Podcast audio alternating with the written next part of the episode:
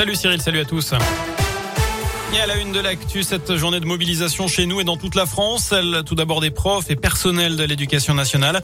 Ils sont dans la rue ce jeudi pour réclamer un plan d'urgence pour l'éducation. Ils dénoncent la politique gouvernementale et réclament des moyens supplémentaires. Un cortège est parti ce matin à Santé de la Bourse du Travail, direction l'inspection académique. Selon le SNES, depuis 2018, ce sont 1883 emplois qui ont été supprimés dans le second degré en France. Notez qu'à l'échelle nationale, cette journée de mobilisation a attiré 4% de grévistes dans le primaire, 6% dans le secondaire selon le ministère, 15 et 32% d'après les syndicats. Et puis je vous parlais de santé. Notez qu'en fin de matinée, les aides à domicile ont manifesté place Jean Jaurès pour réclamer plus de moyens pour assurer leur mission et puis aussi une meilleure reconnaissance de leur métier.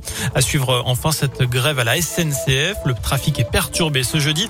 Le détail s'est à retrouver sur ter.sncf.com. Dans le reste de l'actu à santé, retour sur cette scène de violence au sein d'une famille dans un appartement du quartier de Montchauvet.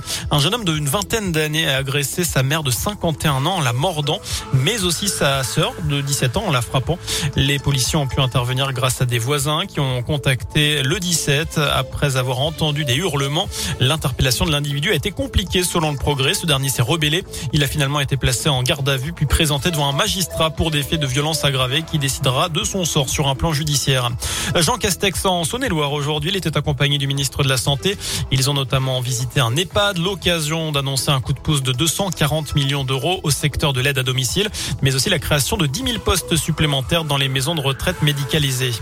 Dans la région, les presses universitaires de Lyon publient aujourd'hui le mémoire de maîtrise de Samuel Paty, cet enseignant mort il y a près d'un an, décapité après avoir montré en classe des caricatures de Mahomet. Son travail, soutenu en 95, était consacré à l'histoire contemporaine de la couleur noire. Il faut savoir que Samuel Paty a étudié à l'université de Lyon. Les bénéfices sur la vente du livre seront reversés à la famille du défunt.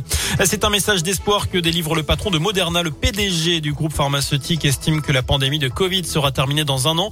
Selon lui, la planète disposera d'ici euh, mi-2022 de suffisamment de doses pour protéger l'humanité entière, permettant ainsi un retour à la vie normale.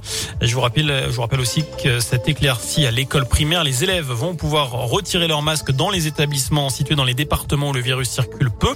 Ça pourrait être le cas très prochainement en Haute-Loire, le 4 octobre. Alors est-ce une bonne chose ou non? On vous pose la question sur radioscoop.com. Vous pourrez répondre sur notre site internet jusqu'à 19h. Enfin, je termine avec cette info foot. Cyril, il n'y aura pas de supporters lyonnais lors du derby entre la SS et l'OL. C'est un match prévu le dimanche 3 octobre à Geoffroy Guichard en soirée. Premier derby de la saison et tout simplement la préfecture craint des risques majeurs de troubles à l'ordre public. Les personnes se prévalant de la qualité de supporters de l'Olympique lyonnais ou se comportant comme tels se verront donc refuser la accès au stade et ses alentours le jour du derby. Tant que les supporters des Verts sont là pour ce match, tout va bien. Et bien sûr, ils seront là dès samedi.